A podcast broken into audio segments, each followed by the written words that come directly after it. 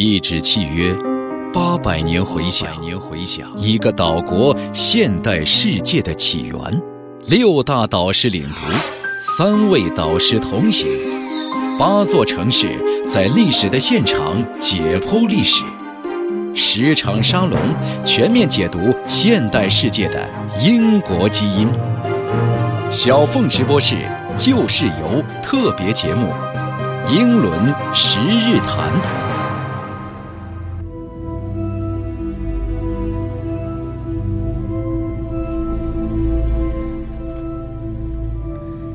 你若伸手抚摸查令十字街查理一世骑马雕像的底座，你的手指可能会落在海百合、海星和海胆的裸露化石上。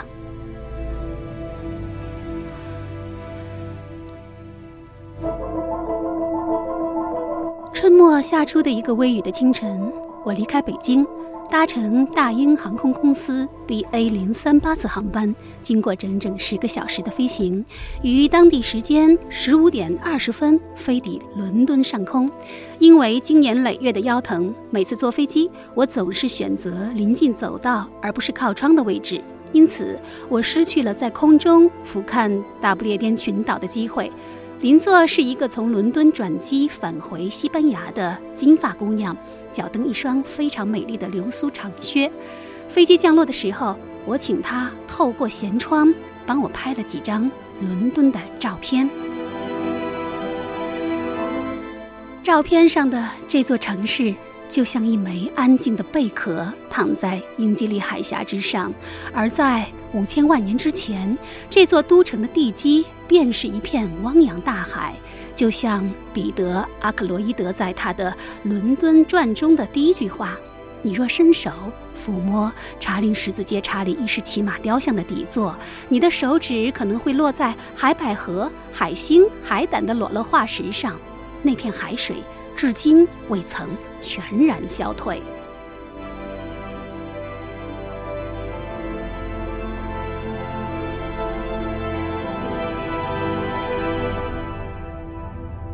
是由慈善家陈浩武先生发起的世界文明的阅读与行走又一站的行程——英国历史文明及大宪章之旅。这一次，我不是去寻找罗素、萧伯纳、汤因比，也不会去寻访雪莱、拜伦、狄更斯，而是要翻开英国历史，去追思另一些人、另一些事儿，去了解那个曾经的大英帝国是怎么形成的，去探寻八百年前的一纸契约。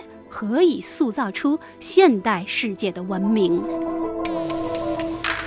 第一天上午，北纬三十九度，东经一百一十五度，从北京出发飞往伦敦，开启英国历史文明之旅。飞行距离八千一百三十公里。关键词：英国文明。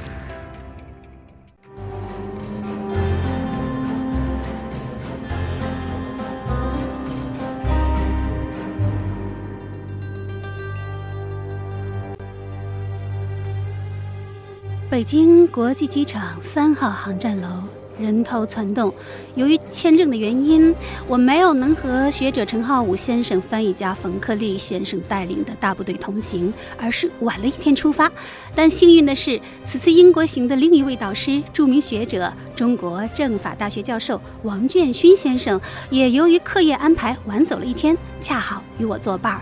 建新老师是青年学者中的翘楚，曾经在美国印第安纳大学读博士六年，英文说的简直比中文还要好，这极大的缓解了我原以为要独自出发的语言焦虑。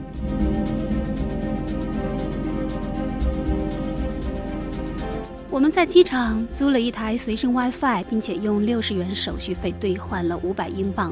手上一沓伊丽莎白二世女王正在微笑，我似乎已经可以用手触摸到英国了。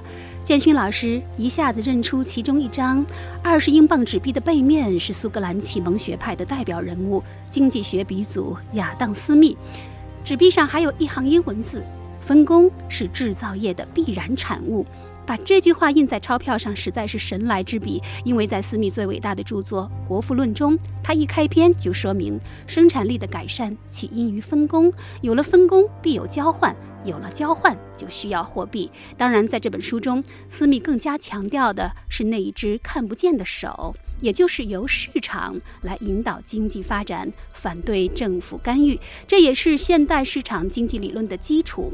二十英镑钞票是英国流通量最大的纸币，而让亚当·斯密为二十英镑代言，也可以看出英国对自由市场经济和财富道德观念的捍卫。我跟建勋老师一见如故，一边过安检，我们一边商定要用大部队自由活动的一天搭地铁逛伦敦。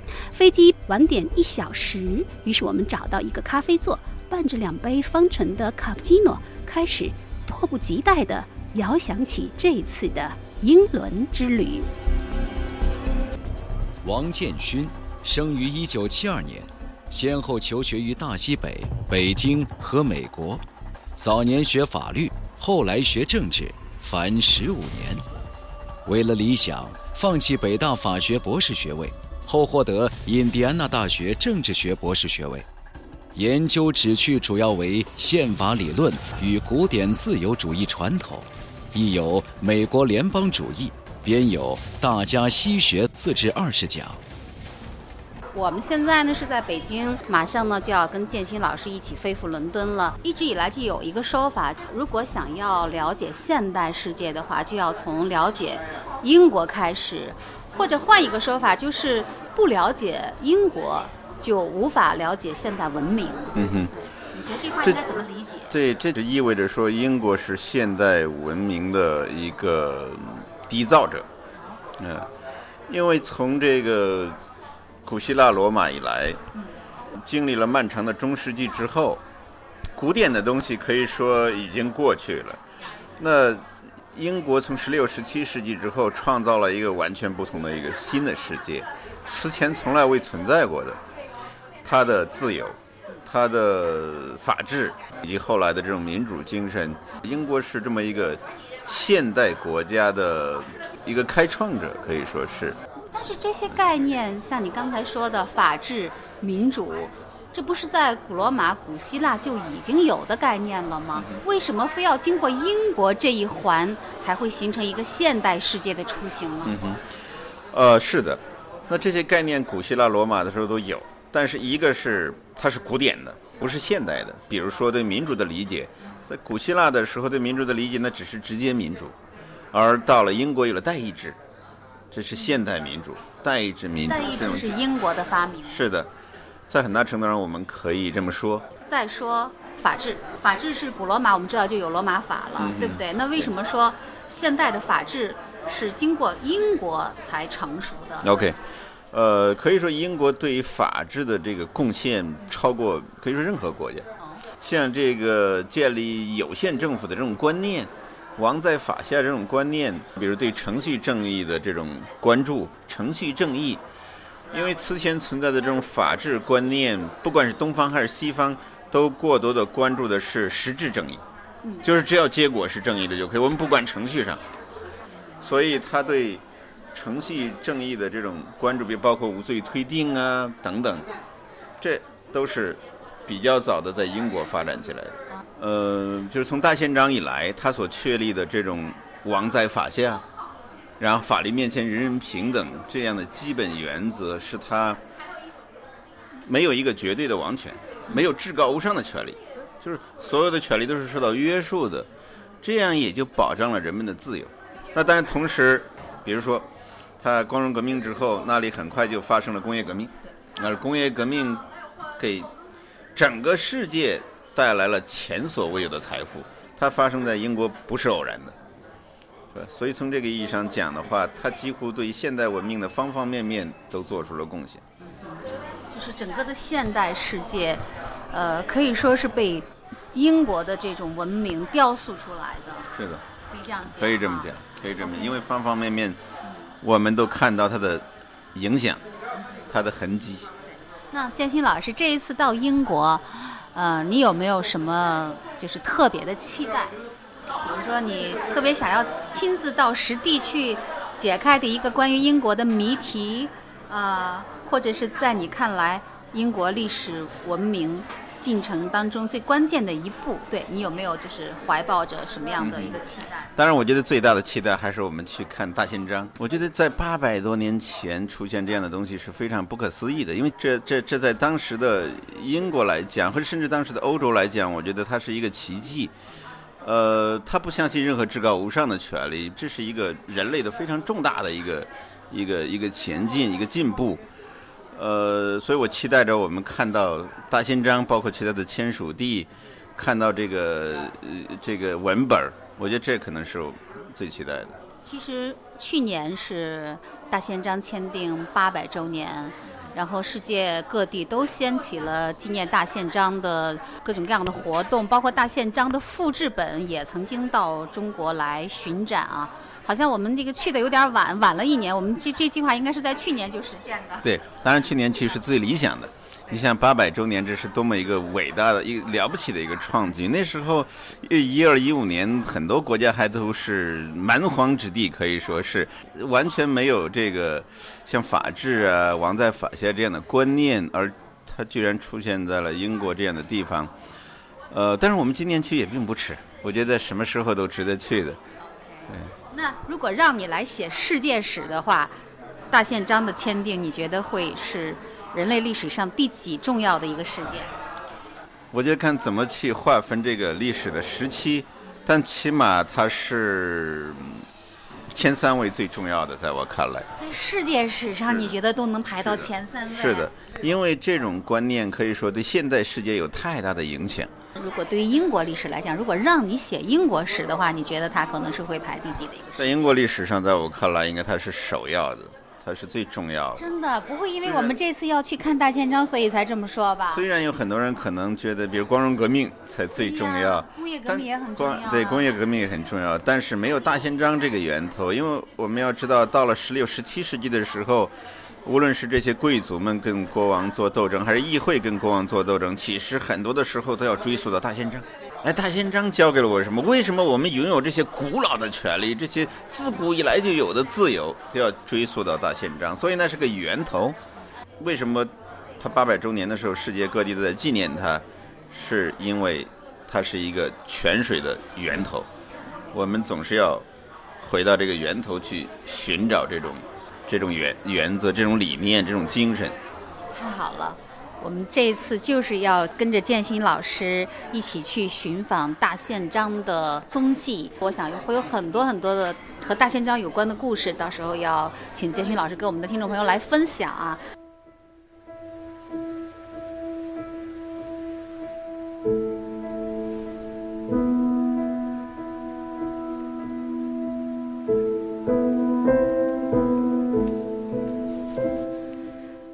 二点三十分。我们顺利地搭乘上 BA 零三八次航班，大英航空的飞机很破烂，一起飞就浑身呼啦啦的响。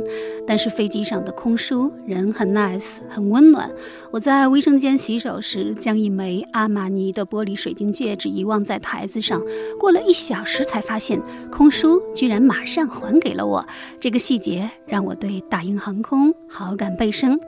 我打开阅读灯。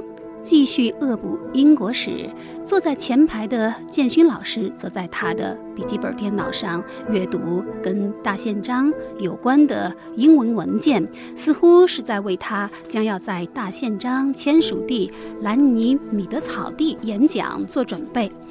飞机抵达北海上空，我想象着公元六千年前的那场地壳运动使海底升腾。不列颠群岛跃出了海面，然而北海的潮水淹没了不列颠和欧洲大陆的连接之处，从此英伦三岛孤悬海外，与欧陆隔海相望，连接文明共同体的渠道也被中断。地中海的民族视不列颠为畏途。在英国19世纪中期最杰出的史学家麦考莱无与伦比的经典著作《英国史》中。他写道：“我们岛国所在的省份到处都是巨蛇，吸入这里的空气就有性命之余。每逢午夜时分，死者的精灵就从欧陆法兰西渡海来到这片荒蛮之地。古怪的船夫执行了运载幽灵的任务，亡灵的低语在船夫耳中清晰可闻。他们的分量是平底船深深地沉入水中，但肉眼凡胎无法看到他们的真身。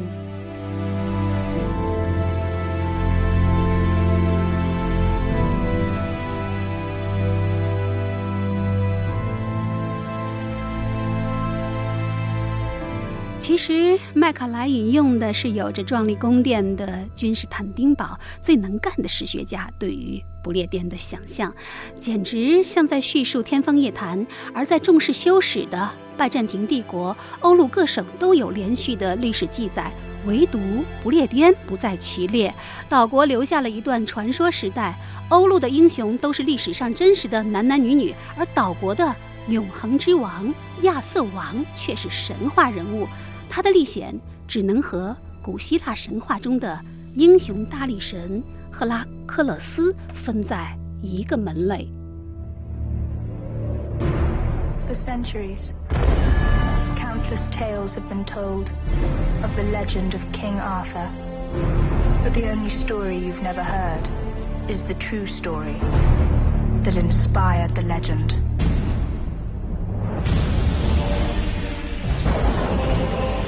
Welcome to our table. To you, noble knights, your discharge papers to freedom.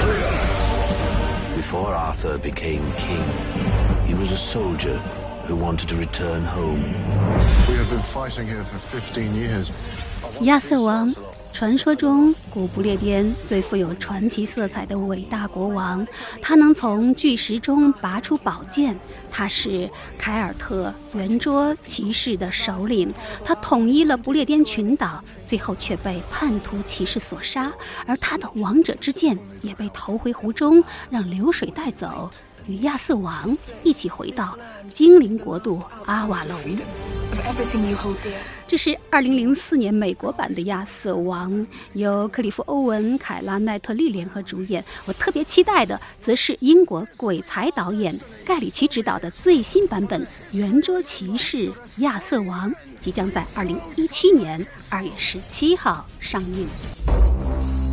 You wanted a prophecy. This is your prophecy. Young man came from hunting, faint and weary. I know what kind of a man you are. The man who pulled sword from stone.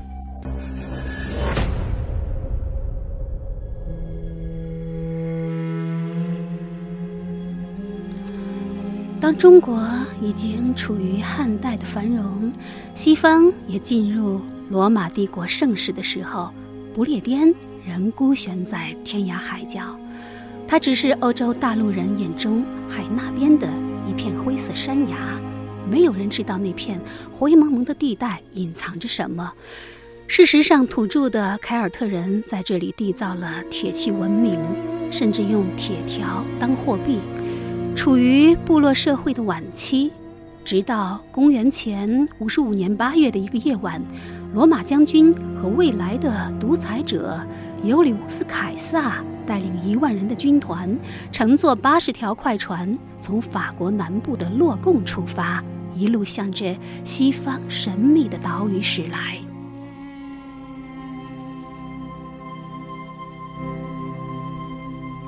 凯撒两次远征，一说是为了寻找珍珠，一说是为了讨伐岛国，收留了高卢起义的流亡者。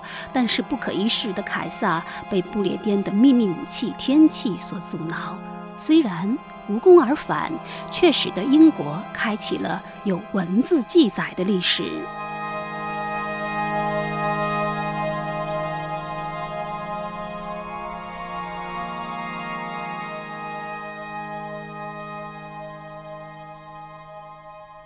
世纪以后的罗马皇帝克劳迪又两次御驾亲征，终于用十八年的时间，在公元六十年的时候征服了不列颠。哈德良、安东尼、君士坦丁大帝等罗马皇帝也先后在不列颠留下印记，基督教也在这个时候传入了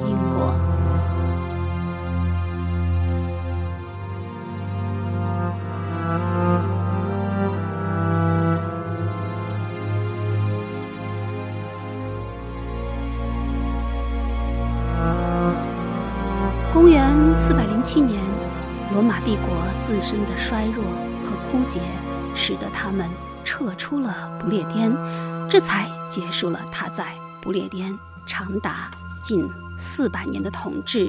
罗马人撤离之后，不列颠仍是凯尔特土著人的家园，直至五个世纪以后，古代日耳曼人的一支昂格鲁萨克逊人从西欧大陆。渡海而来。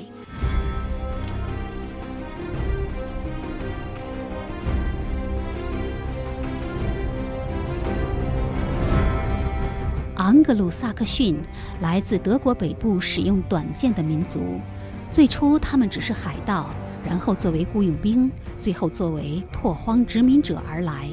他们不仅征服了不列颠的凯尔特土著和罗马人后裔，还将源自日耳曼部落森林会议的自由观带到了不列颠，为昂格鲁萨克逊式的自由埋下了第一粒种子。但是在连年的征战中，不列颠分为七个国家，史称七国时代。Three great men, a king, a priest, and a rich man. Between them stands a common sellsword. Each great man bids the sellsword kill the other two. Who lives, who dies. You're fighting to overthrow a king. 如果你看过史上最火的美剧《权力的游戏》《冰与火之歌》，一定会被这部关于国王、铁血、鬼谋、内战、淫乱的魔幻史诗所倾倒。作者乔治·马丁的创作灵感正是来自英伦和欧陆这片土地，而故事中韦斯特洛大陆的地形简直就是英国历史上七国时代拉扯变形后的一个翻版。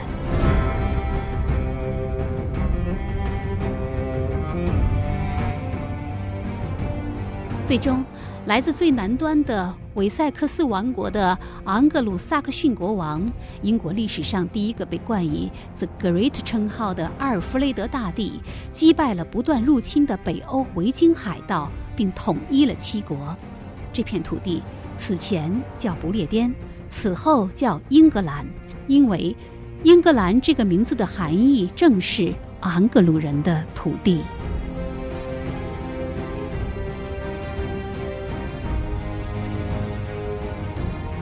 正如钱称旦先生在《英国通史》一书当中所点评的，不列颠是岛屿国家，它的历史受到海洋的巨大影响，海洋使它屡遭侵犯，但同时又使它开放，它不得不面对外来的世界。罗马令不列颠从史前跨入了文明时代，不列颠成为一个由法律条文主宰的社会，而消逝的不列颠以英格兰的身份卷土重来，令黑暗最终破晓。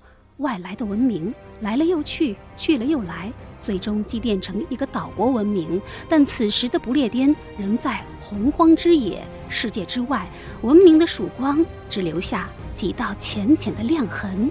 谁能想到它以后出落得如此辉煌？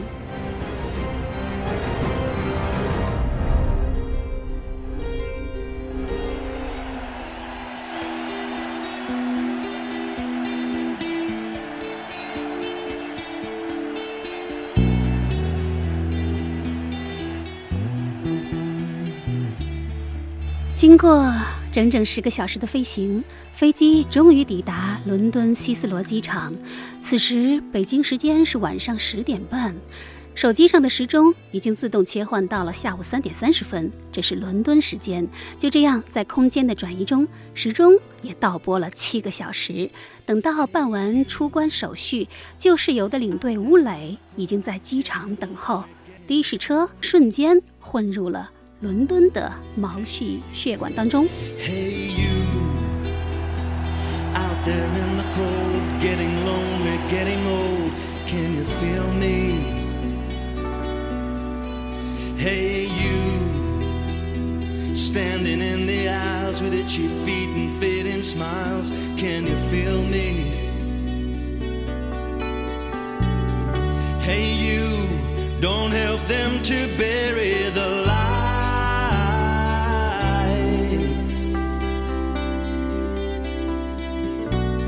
give in without a fight.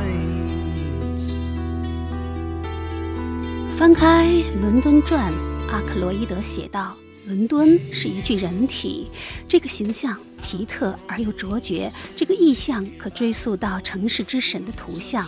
这是一具神秘的身体，他的头颅是耶稣基督，余下的部分是市民。伦敦也被想象成年轻男子，伸展两臂做解放状。”这个形象源自一尊罗马铜像，却充分展示了一座以磅礴的进取精神和自信永在开拓的城市——伦敦的心脏，热腾腾的跳。Open your heart. I'm coming home. 或许是为了印证伦敦的人体形象，我特意翻看扉页上附录的五张伦敦地图，从1572年到1868年，再到1911年，果然有一个巨人的形象跃然纸上。街巷是毛细血管，公园是肺腑，河流是双臂。据说曾经有外科医生走过街道。看到消防车水龙头喷出的水，就想起切开动脉涌出的血。伦敦身体的形象隐喻已经流传了数千年，连丹尼尔·迪福也称，伦敦是一具伟岸的躯体，它循环着一切，喷吐着一切，最后为一切买单。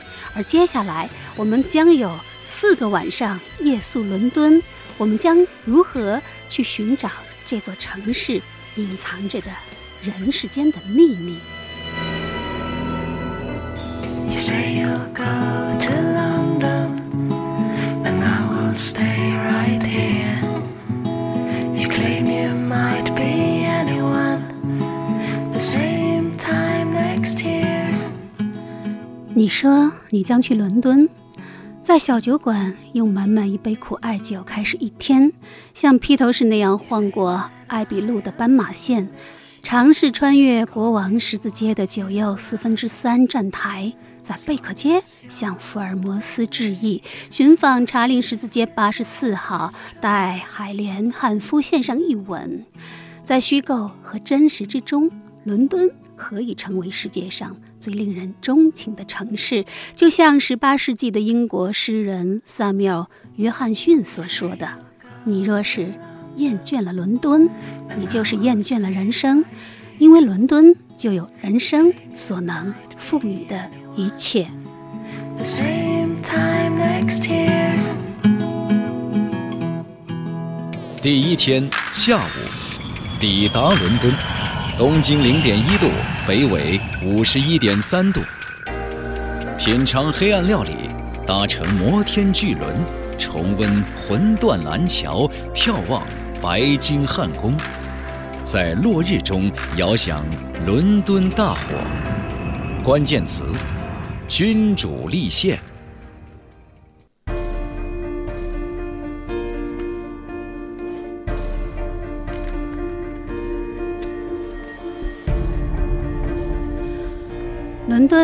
大不列颠及北爱尔兰联合王国首都，欧洲最大的城市，与美国纽约并列世界上最大的金融中心。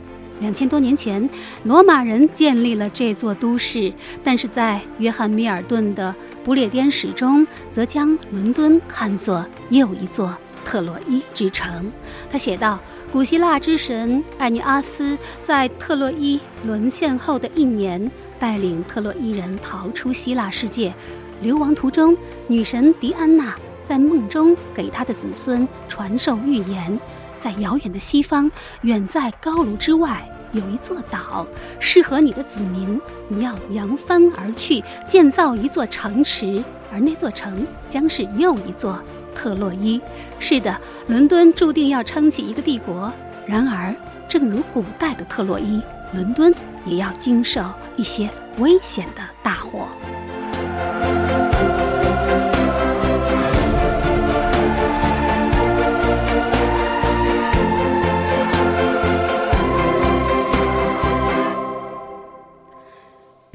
出租车很快到达市区我们和提前一天到达的游学团在伦敦市中心的一家西餐厅会合。和陈浩武先生、蔡霞姐、罗丹姐、妍妍姐一一拥抱，唯独不见柯丽老师。原来。他自己一个人到伦敦街头去买香烟了。丹姐带我认识薛健，一个南方的年轻帅哥，生于一九八九年，是慈善公益组织阿拉善最年轻的理事，也是东方历史评论的编委，不禁让我生出后生可畏之叹。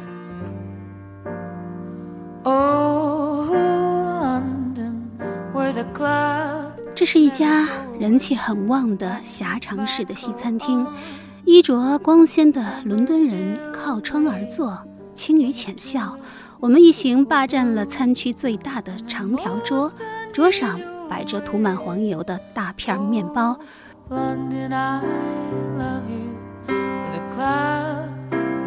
终于等到上菜了，久闻英国黑暗料理国度的大名，也已经做好思想准备。随身携带一瓶老干妈，但是还是没有想到这顿饭的难吃程度超出了想象。七成熟的牛排烤得跟橡皮一样，又硬又老，切起来都费劲。萨维罗猪肉熏肠显然和哈尔滨丘陵红肠没法比。蘑菇汤喝起来像是马步汤，而豌豆布丁甜腻的怎难以下咽。在西方，一直有一个经典笑话：天堂就是。英国警察、德国技师和法国厨师，地狱则是德国警察、法国技师和英国厨师。据说，英国食物仅仅是为了维持生存而存在的。姐这回真的信了。利用吃饭的时间，我继续和建勋老师谈论起这一次的英国之行，最想见的人和最想去的地方。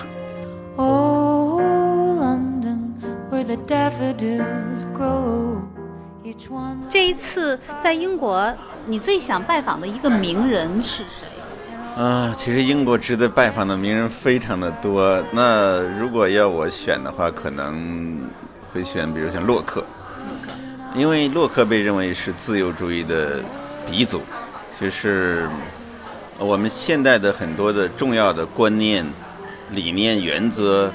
都是来自于他的一些论述，特别是他的政府论，这个对现代世界影响非常大，对后来的这个政治理论、政治哲学，可以说有巨大的影响，有深远的影响。我们今天讨论政府，讨论有限政府，讨论这个立宪的话，我们还会回到那里去，包括他的契约论的观念、社会契约论的这种观念。我觉得他是无论如何我们绕不过去的一个人。那洛克是你的男神吗？嗯。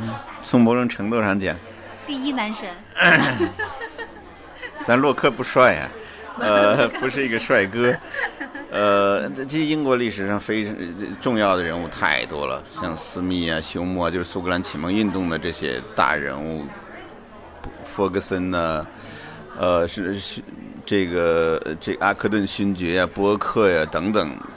了不起的人物实在是太多，还有很多的科学家，像牛顿呐，什么大人物、重要的人物，对现代世界产生巨大影响的人物非常之多。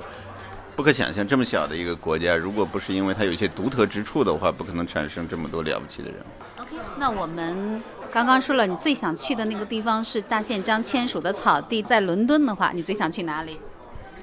啊，伦敦，呃。我先告诉你我想去的一个地方好吗？OK。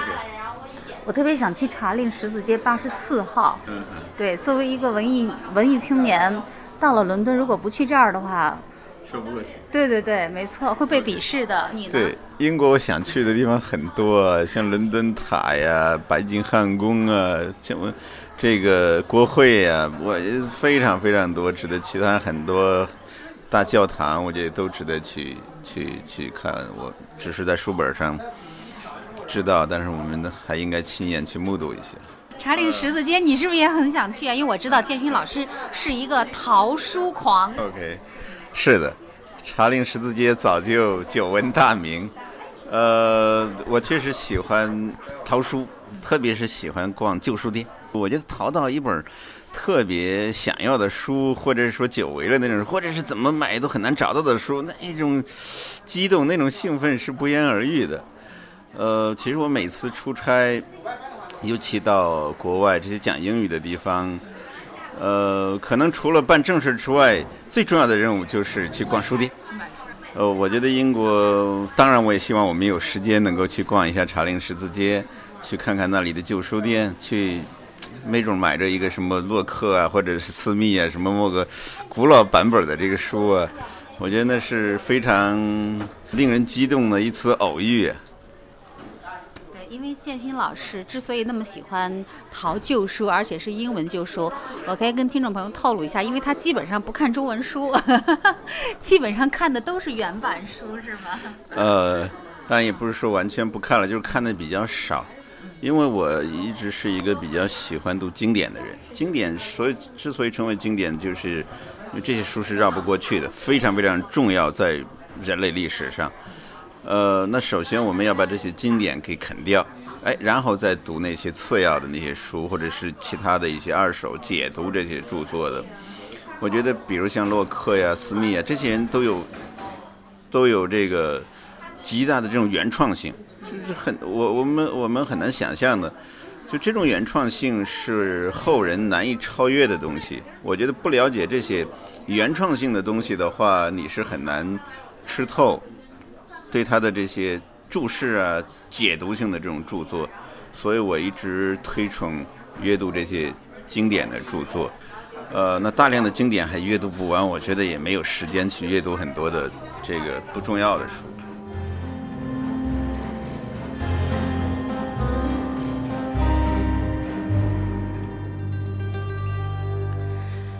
走出西餐厅，已经是晚上七点半，但是整个伦敦城天依然亮着，伦敦人的夜生活也刚刚开始。很多著作都描写伦敦的夜晚。自古以来，这座城市的夜晚从不平安，而从十三世纪开始，伦敦便以无节制的饮酒而恶名远播。伦敦人尤其酷爱杜松子之类的烈酒，有一位法官约翰·菲尔丁爵士曾经就此谴责，说人们喝下这种液体火焰，就是提前品尝自己的地狱。直到19世纪，杜松子酒的狂热才消退，啤酒店又成为伦敦又一大热闹场景。如今，在伦敦有一千五百家注册酒吧。据说，在伦敦，陌生人问路。得到的答案多半是这样的：直走到渔夫之家酒店，然后右转，穿过红狮子酒吧，笔直走到福克斯小子酒店，到第一个拐弯看到芬尼根的守灵夜酒馆，往右转就是了。Now as he sits on the back of this gray caravan, tomorrow he'll probably be jumping the barriers with a bottle in his hand. Sparkling, sparkling water mix of peaches and rum. Honestly, I don't drink, but if I did, this would be my favorite punch. He said. 或许我们赶上的正是伦敦人的下班时间，他们下班后奔向的第一个地方，往往就是酒吧。这一刻，只见路边的小酒馆外面簇拥着一群群人，西装革履的绅士手里举着酒杯，沿着墙根站着聊天。而穿着短裙的女子干脆就坐在路边的石阶上喝啤酒，不知道是因为酒吧太小容不下那么多人，还是时间太早，酒吧还没有正式开门。总之，户外啤酒趴，这大概也是伦敦人的一种社交生活。跨过几条街，莫不如此。冯克利老师冯爷干脆说：“这要是在国内，还以为是聚众闹事儿呢。” London, London, London is calling you. What are you waiting for? What are you searching for? London, London, London is all you. Why are you denying the truth? 那今天游学团的最后一个节目是乘坐伦敦眼，俯瞰伦敦城，而这也成了我抵达伦敦亲密接触的第一个地标性的建筑。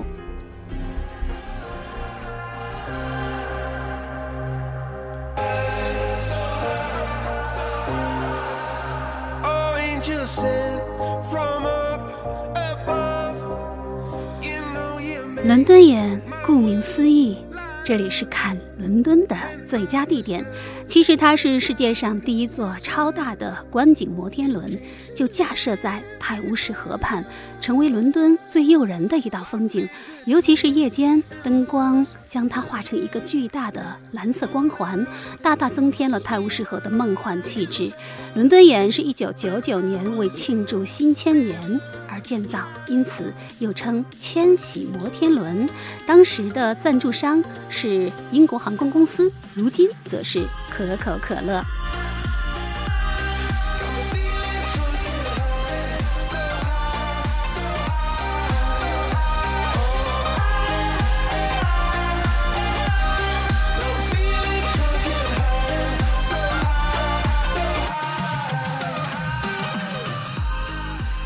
夕阳西下时分，我们搭乘胶囊一样的太空舱，升上伦敦的上空，真的就像。冷耍乐队的这首周末送你所唱的 “So high, so high”，这么高，这么高，如同冲上云霄，整个伦敦尽收眼底。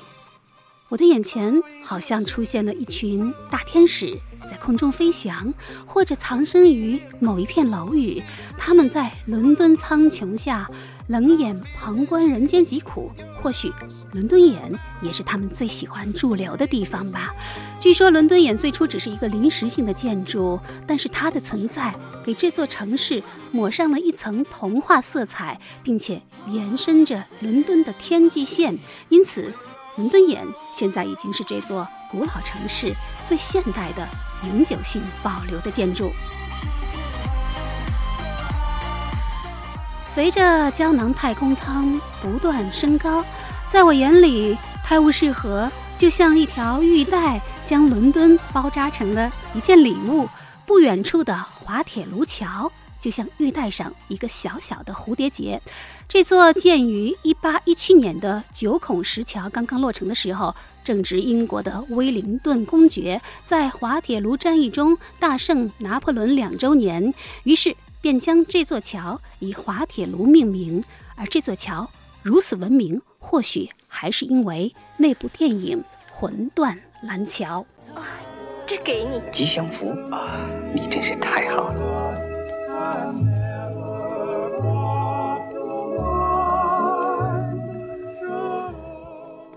第一次世界大战期间，伦敦遭遇空袭。英国陆军上校罗伊和芭蕾舞演员马拉在滑铁卢桥相遇。然而后来，罗伊紧急奔赴前线，马拉以为罗伊战死，并且沦为妓女。当他们再次意外重逢，并打算结婚的时候，马拉却因为羞惭而在滑铁卢桥上迎面走向军车，自杀了。我不能跟他结婚，每次跟你分手就像小小的永别。《魂断蓝桥》这部以世界大战为背景的电影，据说是影史上三大凄美不朽的爱情影片之一。年少的时候看这部电影，也曾经感动得稀里哗啦，但是如今再看，却发现这是一部矫情的。迂腐的、充满了各种文艺病的、男权至上的、对女性进行无情碾压的电影，因为它的主题就是女人哪怕是被生活所迫，一旦有了不解往事，就不配嫁给心爱的人，不如自己去死，尚可催人泪下，流芳百世。当然，电影当中也能看出，英国是一个传统观念守旧、护陋的社会。一战时期，人们的道德观尚有很多不合理的地方。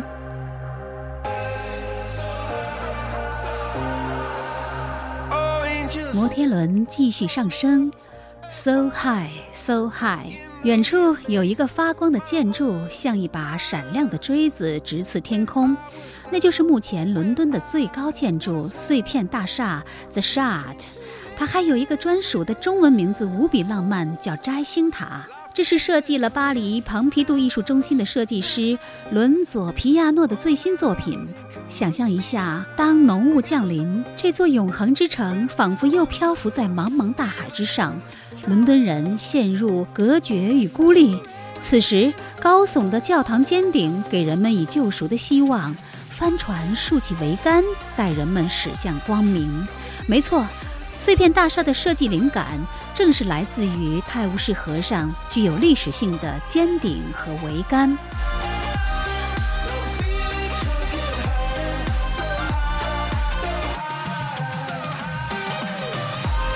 在碎片大厦不远处，导游指着一个梯形的红色建筑，告诉我们，那是中情六局的所在地，全世界最风流的特工零零七的单位，很是催人遐想。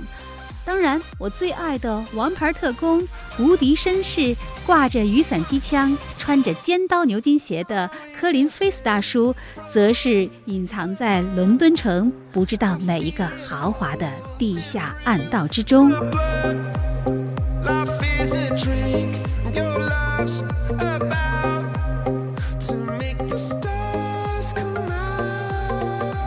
当摩天轮转了一百八十度。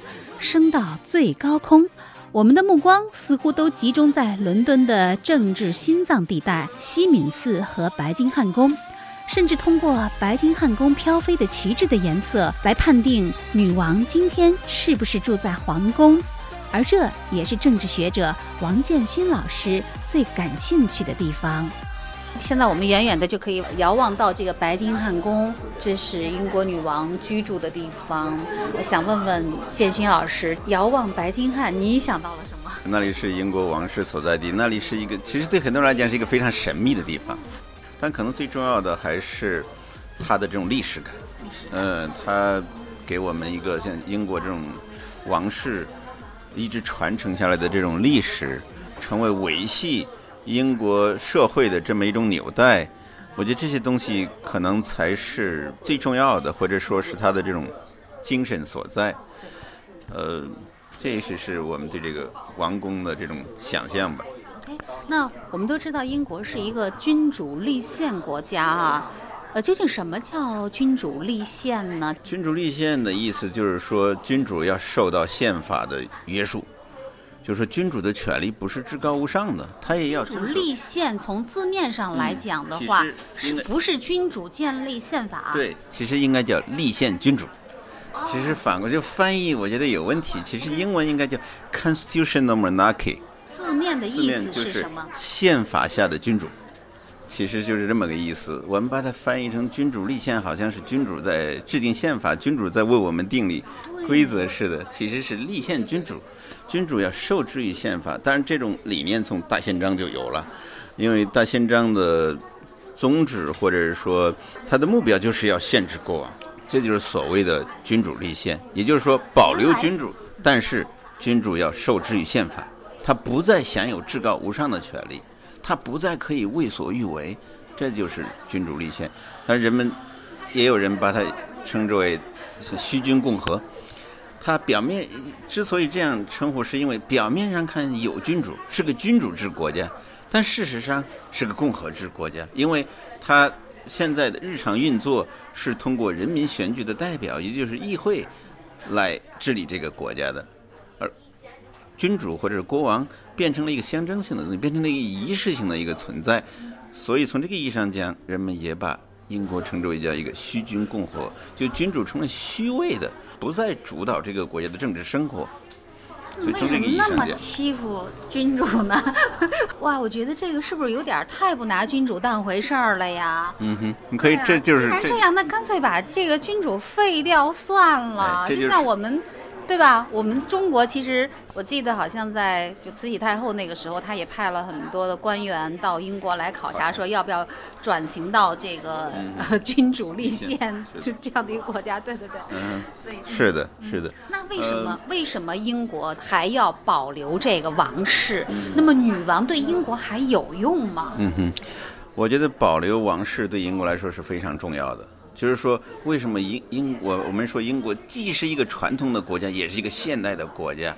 就说它传统，它保留了很多古老的东西、封建的东西，甚至君主这种东西，在很多现代国家或者有过激烈革命的国家是不可思议的事情。他们绝对要打破君主，要打碎君主，要罢免君主，而不不可能忍受一个君主在统治。如果要建立一个共和国的话，那么英国的高明之处恰恰就在于，在他们看来。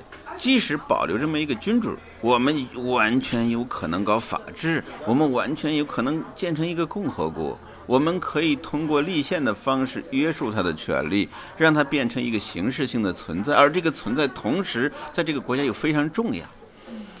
如果要把君主，比如像我们中国或者法国，我们把要把要把国王的头砍掉的话，当然英国历史上也曾经有把国王头砍掉，只不过他们又恢复了而已。如果像法国和中国这些国家把国王的头砍掉的话，马上就会有其他的人想当国王，想当皇帝，呃，因为这一些野心家就会就会蹦出来。像法国后来拿破仑就又当了皇帝，对，是的。那他们从来没有想过废掉王室吗？比如说法国大革命那会儿燃遍整个欧洲啊，英国人是不是也多少受点影响？他们有没有考虑？但是英国这个时候已经没有了，可能早一些的时候英国有，比如说在他们把查理一世的头砍掉了，当时很多的人觉得国王不可思议，太暴虐了，他们一定要把国王干掉。但后来克林维克林维尔的统治又表明不行，我们还是需要国王，又有了这个光荣革命。所以，对一个长期有着君主的国家，一下子要废掉君主，对这个社会的震荡太大。这可能也是保守主义的一个高明之处吧。就是我们保留这种东西，我们保守，但是这并不意着意味着我们退步。就保守传统的东西，我们同时可以有现代的元素加入进来，就是我们限制它。那就是说，王室的保留，它是代表着一种社会习俗的一种保留和演进。一方面可以这么说，另外一方面，因为因为国王在这个社会里长期存在，他的这种精神，他作为一个领袖的这种重要性，无人能够匹敌，无人能够取代。他这种世袭的东西非常非常的关键。一旦这个社会处于关键时期，需要他挺身而出的时候，他又扮演，他又可以呼吁整个社会能够联合在一起。所以他，在英国，他仍然是一个元首，他是国家元首。胶囊太空舱正在随着夕阳一起缓缓下坠，落日融金像一个巨大的火球降落于伦敦城的上空，让我想起了一六六六年那场烧了整整四天的伦敦大火。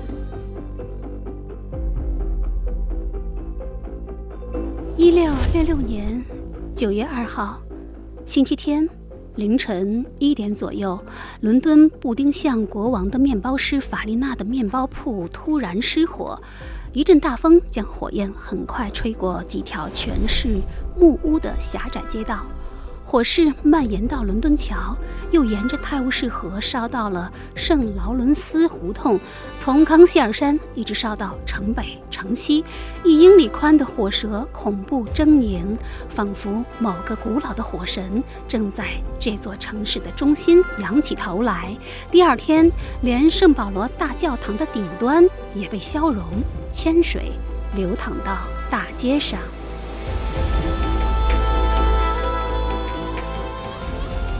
大火整整烧了四天，整个城市都沦为一片废墟，将伦敦变成了拜火教的神庙。而实际上，这仅仅是伦敦的一系列灾难中的一桩。翻开《伦敦传》的年表，会发现伦敦相继在公元六十九年、一百二十五年。七百四十六年、七百九十八年、八百五十二年、八百九十三年、九百六十一年、九百八十二年、一零七七年、一零八七年、一零九三年、一一三二年、一一三六年、一二零三年、一二一二年、一二二七年遭遇火灾。这座城市与火灾相融的程度，连伍尔夫也感叹，简直可以称得上是永被焚毁之城。如今，眼前的这座伦敦城却是如此美丽灿烂，就像一只浴火的凤凰从火中飞跃而出。也正是那场大火，切断了自1665年以来。一直困扰伦敦的鼠疫问题，让这个活在黑死病的恐惧中的城市复活。二零一六年是伦敦大火发生三百五十周年，三百五十年的时间，足以沧海桑田，而伦敦却依然保持着它重建时的模样。这古老的背后，又有多少历史故事等待人们去挖掘、去寻访？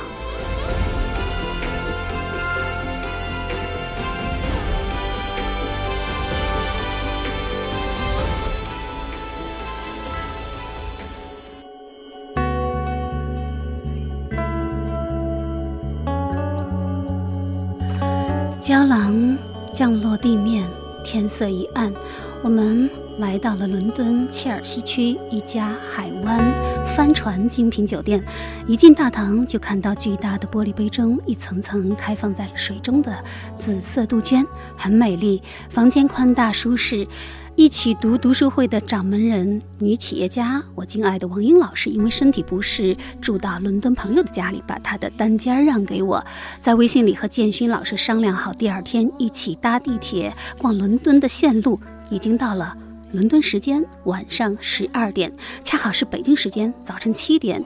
我已经二十四小时在路上，拥着柔软的羽绒被，疲惫不堪的我以秒睡的速度进入梦乡。甚至没有来得及说一声早安，北京，晚安，伦敦。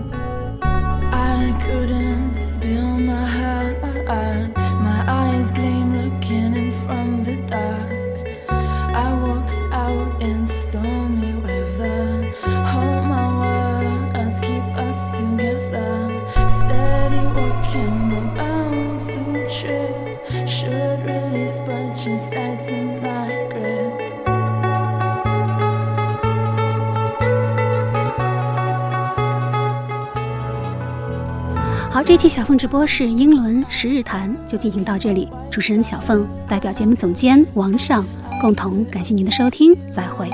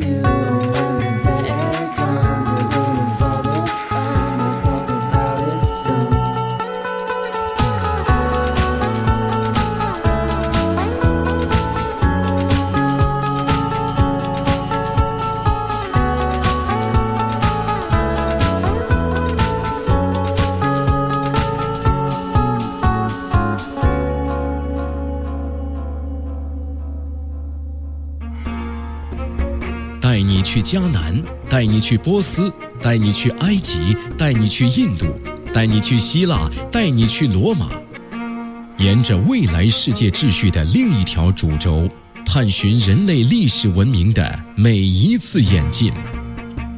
丝路之美，美不胜收。一带一路，小凤带路。第一站，以色列犹太文明之旅。